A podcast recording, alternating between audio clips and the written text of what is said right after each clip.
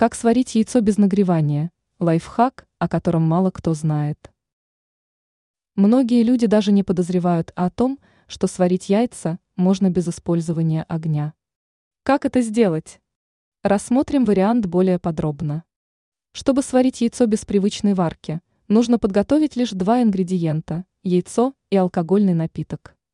Дело в том, что смешение алкоголя с яйцом приводит к денатурации белка. Благодаря химическому изменению белок становится твердым.